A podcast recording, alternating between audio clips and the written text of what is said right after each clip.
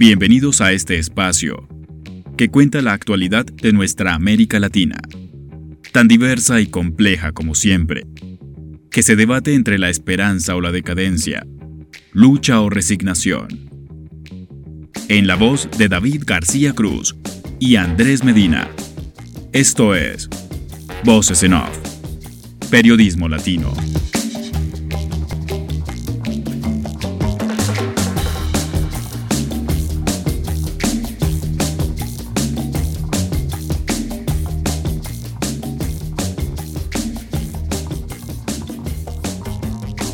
Hola, bienvenidos a esta nueva edición de Voces bienvenidos a este espacio que cuenta la actualidad eh, de América Latina semana a semana. Pero para esta oportunidad, para esta edición, para esta emisión, hemos decidido eh, salirnos de, de nuestro radio de acción y hablar acerca de un conflicto que nos afecta a todos, que ya lleva varios meses, y es el conflicto entre Rusia y Ucrania un conflicto que está dejando unas consecuencias devastadoras en todos los aspectos, en el aspecto humano, en el aspecto económico, social, político y cultural de estas dos naciones y también una buena parte de, mm, del mundo, mm, hablando más exactamente de Europa que sufre los estragos de esta guerra. Eh, guerra que arranca con una invasión de Rusia hacia Ucrania por un conflicto en al, al, oriente de Ucrania, en la parte de Donetsk, ahí más exactamente, un conflicto que tiene que ver también con connotaciones eh, étnicas y un conflicto muy complejo que nosotros hace unos meses explicamos, ¿no? Cómo había empezado todo esto en la región de, de Donbass, ahí está Donetsk también. Y la idea eh, que tenemos para este programa es desarrollar las consecuencias de todos estos meses de guerra, Repito, nosotros ya habíamos hecho un programa, un programa introductorio a este conflicto que lo pueden encontrar en Spotify para la gente que lo busque por ahí o por alguna de las otras plataformas o hostings en los que, se, en los que sale este programa como podcast, para que puedan contextualizarse mejor para la gente que por ahí no tiene mucha idea de qué es lo que está pasando, porque tampoco es obligatorio saberlo. Es un conflicto muy, muy lejano en cuanto a lo territorial, en cuanto a lo geográfico pero que nos está afectando a todos y de eso venimos a hablar. De vuelta, los más afectados son los europeos por el tema del gas. Cuando Rusia invade Ucrania, empiezan toda una catarata de sanciones de parte de lo que conocemos como Occidente hacia Rusia, sanciones económicas. Y los rusos lo que hicieron es, bueno, nos sancionaron, entonces nosotros vamos a cerrar el grifo del gas Europa, que depende del gas barato que vende Rusia, ahora no solo está desabastecido de gas, sino que tiene que comprarle gas licuado a los Estados Unidos, pagarlo mucho más caro porque la distancia es más, es más amplia para poder llegar a Europa, es mucho más difícil de procesarlo y viene el invierno europeo, seguramente con muchas complicaciones que ya se están viendo como por ejemplo el aumento en el costo de vida de los europeos. A eso hay que añadirle este contexto inflacionario en el que estamos viviendo luego de la pandemia. El promedio de la Unión, Europea de inflación interanual es de 10%. Digo promedio porque después hay países como Eslovaquia, Estonia, Países Bajos que tienen más de 15 puntos de inflación y que no le están pasando nada bien. Y seguramente esto va a desencadenar en protestas y demás. Ya en Italia hubo elecciones y ganó, ganó la ultraderecha y estos movimientos empiezan a emerger ¿no? como una solución, a emerger a partir del concepto de la antipolítica y a erigirse como una solución a lo que la democracia tradicional no ha podido darle respuestas a la gente o no las puede dar ahora después de la pandemia. Todo esto es a grandes rasgos lo que está ocurriendo y para eso nosotros eh, tenemos a, a nuestros invitados pero primero saludo a mi compañero Andrés Medina. Andrés, ¿cómo le va? Hola David, súper bien. Un tema, como dijiste, lo hablamos hace algunos meses, hicimos la introducción como un ápice de lo que está sucediendo en estos momentos en el conflicto entre Rusia y Ucrania, un conflicto que lleva varios años. Hay muchas personas que todavía no conocen mucho o muy a fondo el tema y el conflicto, y por eso eh, nuestra idea siempre es tratar de dar como una visión distinta eh, y tratar de mostrar, como, como, como decimos acá, el lado B de las cosas. Hace poco eh, hubo un bombardeo en, Crimea, hubo una respuesta por parte de Rusia también, y digamos que la escalada volvió otra vez. Sí, ha incrementado. Putin hace unos meses, me acuerdo que dijo que, que todavía no había empezado, sí, y entonces esto quiere decir que va para largo. Esto es algo que, recién está empezando para Rusia, y la idea es como hablar un poco sobre la intervención de Estados Unidos. Así que van a, van a haber varias preguntas respecto a qué pasa con Estados Unidos ahora, qué está pasando con Europa, qué está pasando con el gas. Hay preocupación por el eh, tema del invierno que se viene, eh, la electricidad también. Hubo reunión del G7, así que la idea es tratar de, de, ahondar un poco y ver qué tan fluidificante puede ser este programa para hablar precisamente de Rusia y Ucrania. Una guerra que está haciendo llegar al límite a, a toda Europa ¿no? al límite de, de, la paciencia de la sociedad, con una clase dirigente que no le da respuestas a la gente, con un nivel de vida que se encarece. Para los rusos también ha sido muy difícil, la economía ha caído, no como Occidente espera, o sea, no, no, no en el promedio en que Occidente esperaba que iba a caer la economía a partir de las sanciones. Creo que ellos pensaron que el hecho de que las empresas se fueran, o de que para la gente fuera difícil viajar, eh, iba, a ser, iba a ser mucho más caótico, pero los rusos en ese sentido se han preparado. Voy a saludar a los invitados. Arranco con Rodrigo Palomino, profesional en Relaciones Internacionales. ¿Qué tal, Rodrigo? ¿Cómo le va? Hola, ¿qué tal? ¿Cómo están? ¿Todo bien? Muchas gracias por la invitación. Un gusto estar acá hablando con ustedes un rato. No, usted por, por atender el llamado. Y eh, tenemos a Russell, él es también profesional en Relaciones Internacionales. ¿Qué tal? ¿Cómo le va? Muy buenas tardes, aquí muy contento de compartir este espacio con todos ustedes y de tratar estos temas que nos conciernen en la actualidad.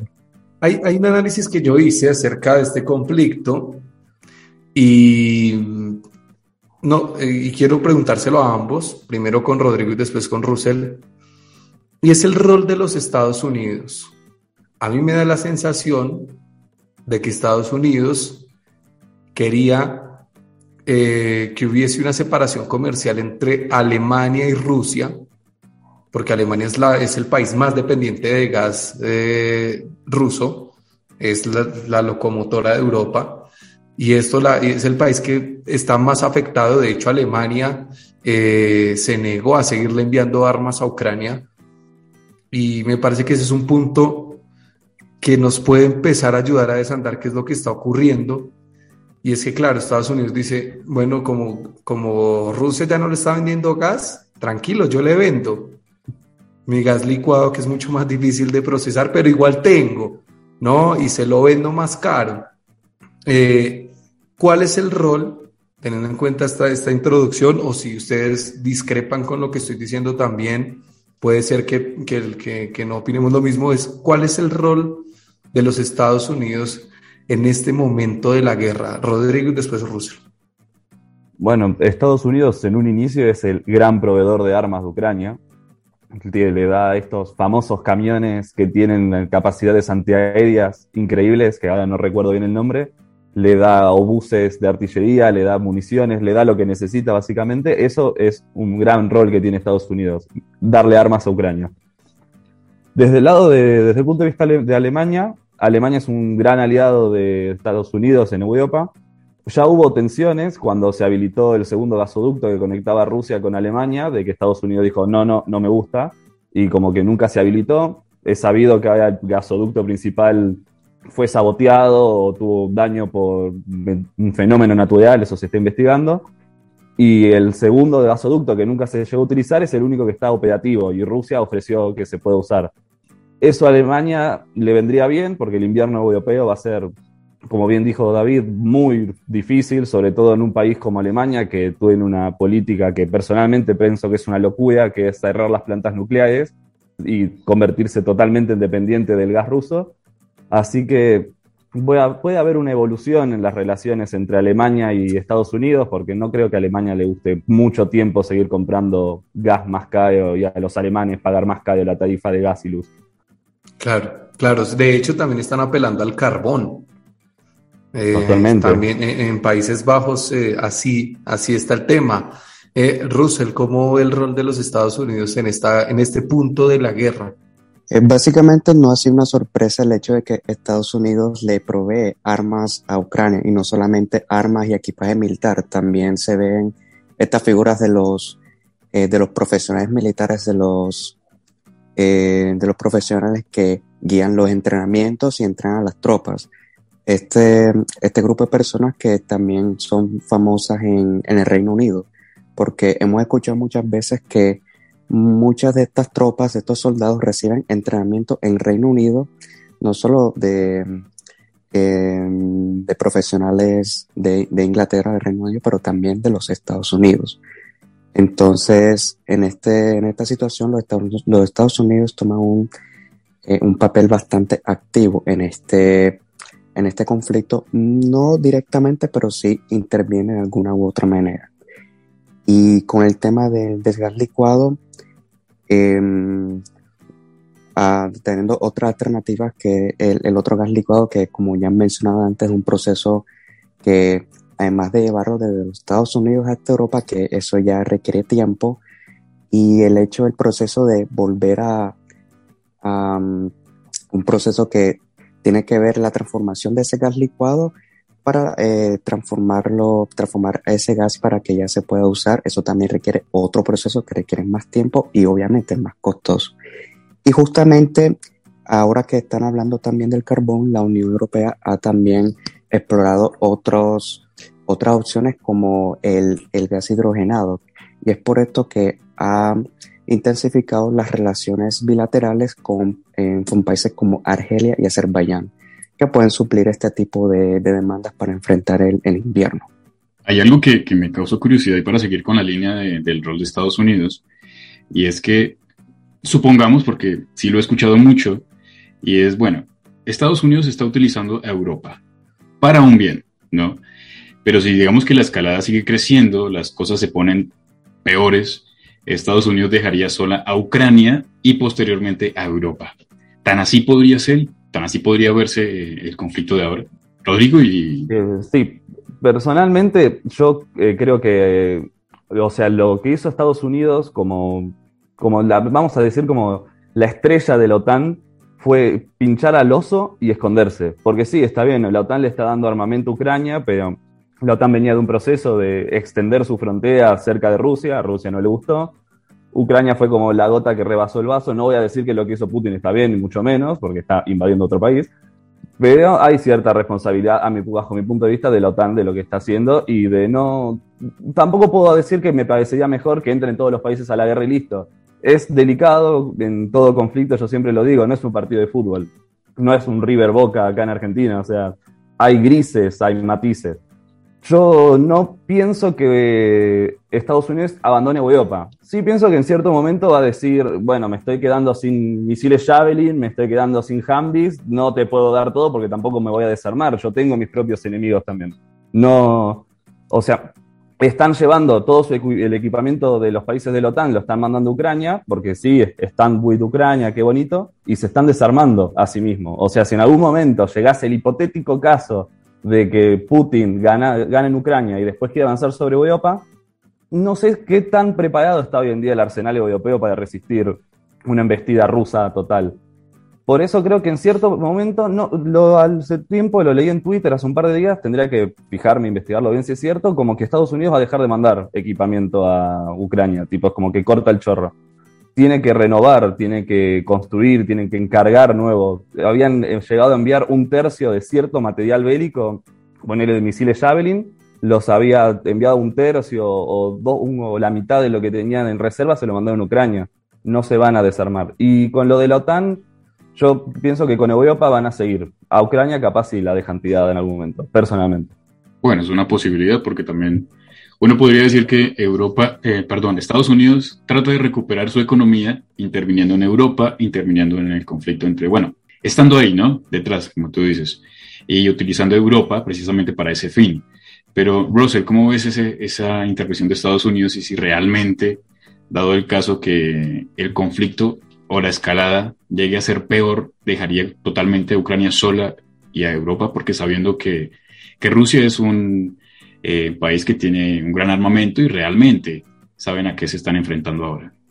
Sí, claro, yo concuerdo con la línea de Rodrigo y es que los, los, Estados Unidos no van a dejar a Europa tirada y como Europa, toda Europa está unida ahora con Ucrania, tampoco le convendría eh, dejar de, de, apoyar y enviar eh, este equipamiento militar a Ucrania y mucho menos ahora que con esta ofensiva que ha lanzado el, el ejército ucraniano y, y ya que han recuperado ciertos territorios, muchos kilómetros y muchas ciudades de territorio perdido que habían, habían caído en manos rusas a principio de la guerra, ahora tienen el momento y ahora mismo no les conviene pausar todo, esto, este envío de, de ayudas. Entonces, ahora que tienen el momento, van a seguir, van a seguir haciendo, van a seguir enviando este flujo de, personal y de equipamiento militar. Eh, sí, puede ser, puede ser también que eh, luego del invierno se agote la, o o ahora que entra el invierno, en unos meses se agote la paciencia y simplemente en Europa digan hasta acá llegamos, no podemos más y nos toca cederle ¿no? esa parte de Ucrania, de Ucrania a, a Rusia. Em, ¿Cómo queda posicionado un tipo como Putin?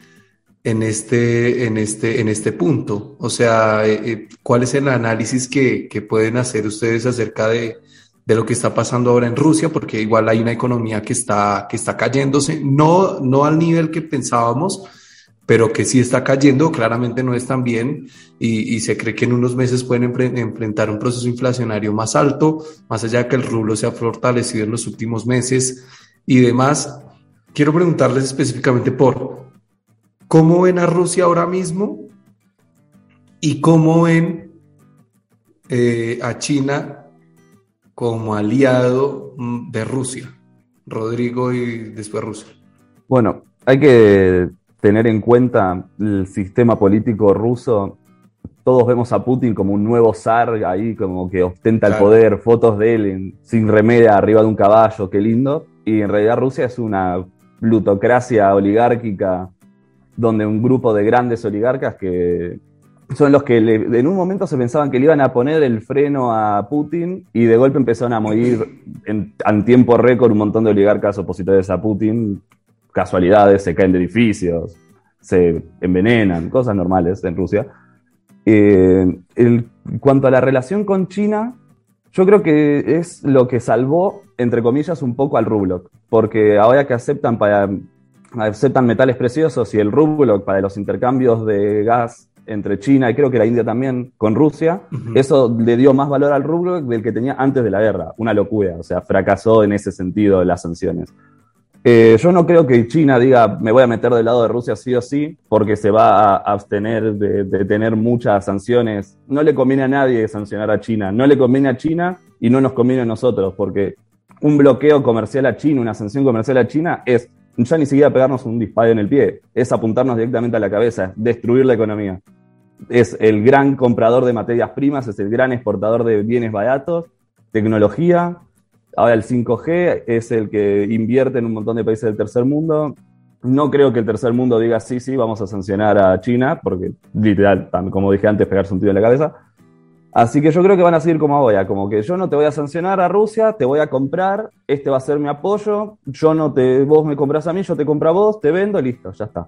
No, no más, mucho más ahí. Y en cuanto a Putin, ¿cómo le va a ir? Es la gran incógnita. Todos pensaban ahí, bueno, una gran parte pensaban, no, a Putin lo van a matar los oligarcas o el ejército, qué sé yo. Y creo que Putin es, es un ex KGB, está muy bien preparado y creo que cuando entró a la guerra sabía quién estaba con él y a quién tenía que silenciar o poner de su lado. De hecho, yo tengo un compañero en la universidad que es ruso y primero que ahora tiene mucho miedo de volver porque tiene miedo que lo recluten por mal de que es universitario, tiene como una prórroga. Y dice de que el sentimiento anti-Putin es muy fuerte en los jóvenes pero que la gente mayor es como, la gente no tan mayor, igual 40 años, es muy putinista, sobre todo en el interior, fuera de San Petersburgo, creo que es, y Moscú, es como que el, interior, el campo ruso es muy putinista. Entonces no, no creo que Putin, por lo menos mientras siga el conflicto, lo saquen eh, por ese lado. Síguenos en redes sociales. Twitter, Voces en Off-Bajo y Facebook, Voces en Off Opinión. Yo, creo que en, Rusia, eh, saliéndonos un poco del tema, es, me parece que entre la gente más grande y la gente digamos, media, ¿no? Hay como una nostalgia por el tema de la URSS, ¿no? De lo que fueron ellos antes y ven en Putin que algo de esa grandeza podría, podría recuperarse. Eh, Russell, eh, le quiero preguntar cómo ve a Putin y eh, preguntarle por el tema de las sanciones, eh, si usted ve o analiza que esas sanciones han sido efectivas o no, ya eh, Rodrigo nos, nos da un pantallazo de que en cuanto, a, en cuanto al rublo, eh, Estados Unidos pensó que la moneda rusa se iba a caer, ¿no? que se iba a desplomar, y resulta que no, resulta que se fortaleció, porque ahora los intercambios comerciales ya no, los, ya no se hacen en dólares, sino que ellos los están haciendo en rublos. ¿Cómo ve el tema de las sanciones, si fue eficaz o si han sido eficaces o no? Justamente con este tema de las sanciones me lo explicó un poco. Eh, yo tengo una compañera de piso que es de Rusia, es de la ciudad de Krasnodar. Ella está aquí haciendo un máster en turismo y tiene 42 años. De hecho, yo le pregunté sobre esta cuestión de las sanciones y ella me comentó de que a pesar de que al inicio de la guerra hubo muchas noticias y mucho revuelo de que varias empresas dejaron Rusia por esta situación de la guerra pero no, no muchas se han ido, varias se han quedado y lo que hicieron fue cambiar su naturaleza jurídica. Internacionalmente es la misma empresa que nosotros podemos conocer, por ejemplo, McDonald's, pero un ejemplo. Pero lo que hacen es cambiar su naturaleza jurídica o, o cambiar su nombre y siguen funcionando en Rusia, porque tampoco les conviene a estas empresas dejar un mercado grande como, como el ruso. Y respecto a Putin, y justamente está leyendo de que mm, esta, estas represalias que para Putin son una, es una represalia, este ataque con misiles que hizo en ciudades como Kiev y en otras 10 ciudades de, Ucrania por el hecho de, de, esta explosión que sucedió en el, en el, puente que une a Rusia con, con Crimea. Que eso simboliza eh, como tal la anexión rusa a esta, a esta península que un puente recientemente nuevo que fue inaugurado en el año 2018. Y además, em, sí, y además se, se, cuestiona como que la, la efectividad de este tipo de ataques, porque muchos analistas confirman de que estos ataques tienen como objetivo eh, tratar de bajar la moral de la, de la población, porque muchos de los objetivos fueron em, puentes, zonas residenciales, de hecho, el, edificio del, del, Ministerio de Educación en, en, Kiev también salió perjudicado, así tal como otros edificios gubernamentales y también centrales eléctricas fueron los objetivos de estos ataques. Voy a, voy a, voy a preguntarles porque cada uno me ha dicho que conoce, ¿no? Eh, o que tienen cerca gente que es de Rusia y le quiero preguntar a cada uno eh, si, si, conocen más gente y esas personas que conocen, cómo ven las cosas, ¿no? Cómo, cómo las ven, cómo las sienten, porque pues es distinto uno analizarlo, ¿no? Desde, desde acá, desde la lejanía, desde, desde el tema de que uno no es ruso ni es ucraniano, eh, pero obviamente esa gente lo siente distinto, Rodrigo y después el Russell. Bueno, en cuanto a mi compañero de la universidad, es un tema complicado porque la guerra de Rusia y Ucrania es el tema en relaciones internacionales de hoy en día y lo vemos prácticamente en todas las clases. Entonces yo lo tengo a él en una, en una asignatura en política exterior argentina y latinoamericana y cada vez que se habla del conflicto de Rusia y Ucrania es como que todos lo piden así como, ah, di lo tuyo. y, y él, es, él lo dijo en la primera clase, que él es antiputinista y de que es un, no es algo muy extraño entre los jóvenes. Lo que pasa es que él nos había dicho de que la segunda fuerza de Rusia es el Partido Comunista. Entonces hay gente que dice que quiere una república capitalista más alineada, capaz un poco más occidental, más democracia y liberal, como entendemos nosotros, y terminan votando a Putin porque es eso volver a la Unión Soviética. Y así como hay mucha gente que, como bien decías vos, David, de, que eh, tiene nostalgia de la gloria soviética, el mismo Putin, eh, yo creo que quieren el poder soviético, pero con el capitalismo, porque no creo que ni los oligarcas ni la clase media rusa vayan a querer volver a tener dos marcas de pepinos encurtidos y nada más. Creo que quieren el poder, pero en el capitalismo. Y eso Apuntan a otra China. Claro, como una, como una China, o ah, esta es una teoría personal, yo creo que Putin sueña con el sadismo, tipo, creo que él se ve como un zar paneslavista que así como tiene alineado a Rusia y quiere tomar territorio en Ucrania, tiene ahí el sueño paneslavista de Putin, el nuevo zar. Pero sí, es, es, una, es una experiencia muy, muy interesante tener un compañero que es, eh, que es ruso en un momento en el que Rusia está en guerra, eh, pero no una guerra de como intervengo en Siria, que vamos a decir la verdad, mucha gente no le importa cuando pasan las cosas en Medio Oriente o en Asia o en África, es moneda corriente. Pero ahí en un conflicto en Europa es como, y es una perspectiva interesante, es, es, es eh, por suerte no, no sufrió rusofobia, porque creo que si estuviese en Europa lo estarían odiando el tipo. Pero es interesante, creo que es muy enriquecedor, como también le pasa, supongo, a Russell, tener ahí a, su compañía de piso, que te cuente esas cosas. Yo, por ejemplo, no sabía lo de las empresas. Me, me voló la cabeza, es interesantísimo. Russell. Sí, de hecho, yo trataba de evitar hablar mucho de este tema con, con, esta, con, con esta muchacha, porque claro, visiblemente a ella le afectaba demasiado, le afectó bastante, se notaba cuando no hablaba y él me contaba de que al comienzo de la guerra ella veía las noticias todos los días y claro, bombardeos de noticias en cada momento, cada minuto sale una información, sale otra. Y ella entró en un periodo de depresión, digamos, teniendo este, esta cantidad de información que, claro, a su familia en, su ciudad también le afecta. Eh, ella tiene familia allá, su país, todo esto le afecta. Y aquí entran también estos canales de Telegram que teniendo en cuenta que los noticieros rusos los noticieros gubernamentales rusos han sido censurados. Em, tiene, hay esta alternativa de estar informado, porque una cosa que ella me comentó y que criticó es esta, mm, esta censura a la, a la parte rusa. Entonces, todo lo que recibimos, toda la información que recibimos, que escuchamos y que leemos, es de la parte de Occidente, noticieros occidentales, de que, mm, eh, claro, solamente tenemos una parte de información y, queda ignorada la otra parte. Esto, eso es lo que ella ha estado criticando el manejo de, eh, digamos, como de, Occidente, de Europa en general, eh, censurando este, este, este, esta vía de información que también podemos tener de, Rusia. Sí, sí, es verdad. Ah, tengo una pregunta y la voy a hacer rápido porque tengo bastante ruido acá, entonces me trajeron serenata y todo. Eh, pregunta, eh, hacer un cambio de frente sobre todo ese tema y es hablar sobre el papel de, de Zelensky. Eh, en un inicio empezó a crecer, ¿no? Ya era como el héroe precisamente de, de Ucrania, pero conforme van pasando todo ese tema del conflicto, eh, también se empieza a ver ese Zelensky contradictor, ¿no? Que se contradicen muchas cosas, entonces ya empieza a bajar un poco su popularidad. ¿Cómo ver a, a Zelensky ahora?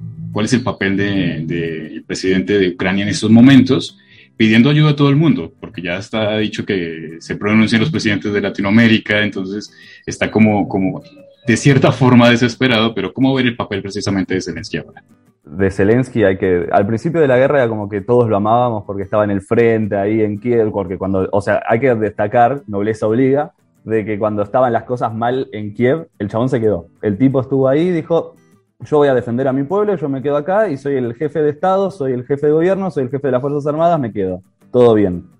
Tiene un aparato de propaganda montado alrededor de él. Lo acababa de ver el set de grabación que tiene apoyado por Hollywood con pantallas verdes, cromas, luces, como si fuese la mayor producción blockbuster de Marvel. Increíble. Y no es algo, oh, qué revolucionario. La propaganda gana guerras.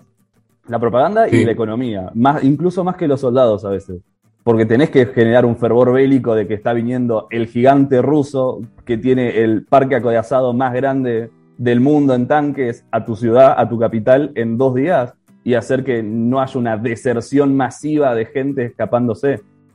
Ahora, yo creo que avivaron demasiado el fuego de Zelensky y ya cuando empieza a pedir necesito más armas, necesito no sé cuántos miles de millones de dólares para reconstruir Ucrania después, como que ya los está empezando a exigir el tipo, es como, señor, pídalo con respeto por lo menos.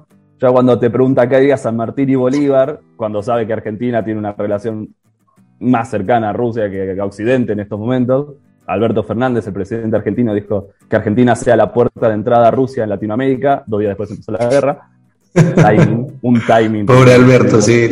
un timing no fue culpa tremendo. No, fue, su culpa, pero como decimos acá, estaba mufado. Y ya cuando empieza, cuando se juega la carta nuclear, que seguramente eso va a ser algo que se va a hablar más adelante, es como que, bueno, vamos a bajar 10 cambios. Donald Trump, que es un tipo de, que se lo conoce por su discurso agresivo, neopopulista, nueva derecha, le puede gustar o no. Yo, a mí hay cosas de Trump que me encantan, muchas, de, como para el presidente, pero yo entiendo que a nivel internacional es muy chocante. Y el tipo bajó 15 cambios, se relajó un montón dijo, no, no, la, la, opción nuclear es un gran no, no, con eso no nos podemos empezar. Y Biden diciendo, es la mayor crisis nuclear desde la crisis de los misiles cubanos, está acelerando mucho, está como echando leña al fuego, como me gusta decir, como que está creciendo la, la tensión, la tensión internacional, y no creo que alguien como Zelensky, que hay que destacar que es un presidente en un estado en guerra, o sea, él no va a decir algo de paz y amor. Él está movilizando el fervor bélico para ganar apoyo. No, creo que hay como que dimensionar eso. Nos pusimos tanto del lado de Zelensky, negamos tanto a Rusia que no estamos viendo que estamos alimentando un tipo que quiere todo para ganar, porque él quiere ganar, porque es su guerra, a costa de armas, dinero y ahora una opción nuclear. Creo que hay que bajar eh, la, la imagen de Zelensky un poco. Me parece que es humanizarlo, que no es un, héroe épico griego. Sí, exacto. Ahora que estabas hablando de, del set de Hollywood que tiene Zelensky, es que justamente Zelensky está aprovechando su experiencia como actor y comediante que tuvo hace un par de años antes de ser presidente. O sea, aprovechando esta situación y aprovechando su trayectoria artística, digamos, automáticamente eh, Zelensky nos cayó bien. Como estabas diciendo justo ahora, automáticamente este es el, presidente que está con su pueblo, el presidente que eh, trata de subir la moral a su pueblo, trata de subir la moral a sus soldados a pesar de las adversidades y a pesar de las limitaciones.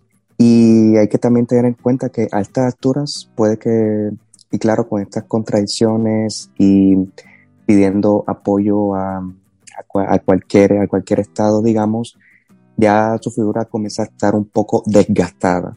Porque claro, mantener un, eh, como estás diciendo ahora, ser presidente en un estado de guerra, eso conlleva un desgaste muy mayor, un desgaste muy impresionante. Ya ser presidente de una nación tiene, va a generar bastante desgaste y ya en un estado de guerra le asume mucho más este desgaste.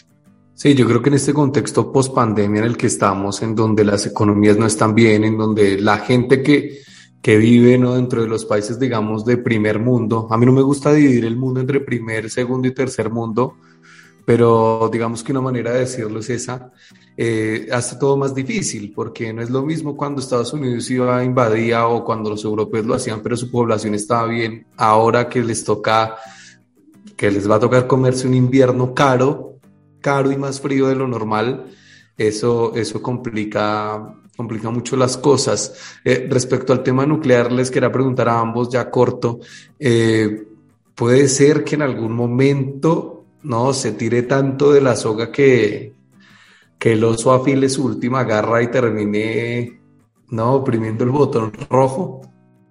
Rodrigo y después Rosel. Esperemos que no, como base, como lo, lo primero es esperemos que no.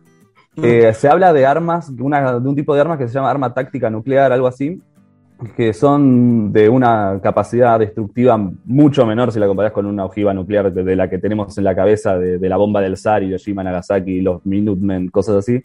Es más específica, sí se puede usar en el frente de batalla porque tampoco deja 50 años de radiación y tiene una onda expansiva que puede destruir una ciudad entera son como misiles normales más fuertes y con capacidad nuclear pequeña, moderada. De que se usen esos, esperemos que no también, porque son de un arma de mucha destrucción, por más de que no sea de destrucción masiva, lo veo más probable que se use eso. Ahora, que aprieten el botón rojo, Putin es inteligente, Putin sabe que puede pasear sus misiles en la plaza y mostrarlos en la frontera y eso es como que baja el, tono y es como que hace que la gente tome conciencia. Mm, no creo, que, no creo que le convenga a nadie porque los objetivos de Putin es anexar un territorio y no te sirve de nada anexar un territorio si vas a destruir a la humanidad con 4.000 misiles nucleares de un lado y 3.500 del otro. No, no creo y esperemos que no, no nadie se le ocurra una opción nuclear a gran escala, ni a pequeña escala tampoco, porque sale un misil y van a salir todos los demás. Así que esperemos que se queden en las armas pequeñas, nucleares tácticas estas de, bajo uso. Si se llega, esperemos que tampoco, pero creo que la opción nuclear masiva al estilo Guerra Fría está prácticamente descartada porque no le conviene a nadie.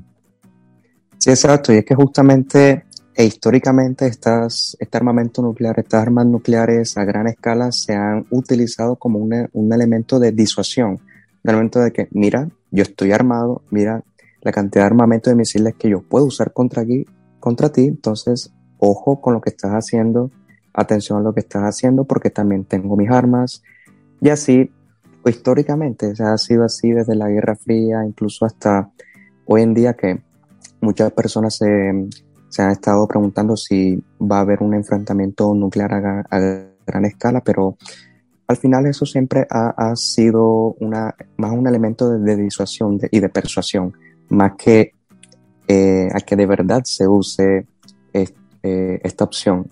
y, pero claro, esperemos que no, pero ha sido hasta ahora sí un elemento disuasivo y persuasivo. Algo ahí, David, rapidito para acotar, y algo que alimenta el, debate sobre la amenaza nuclear es que ya uno ve que Finlandia se está preparando para, para esa amenaza nuclear, ¿no? Como que están diciéndole a la gente que compren muchas cosas y que se preparen, entonces eso también alimenta el miedo eh, en Europa, así que amanecer y veremos. Vamos a ver qué pasa con, con ese conflicto.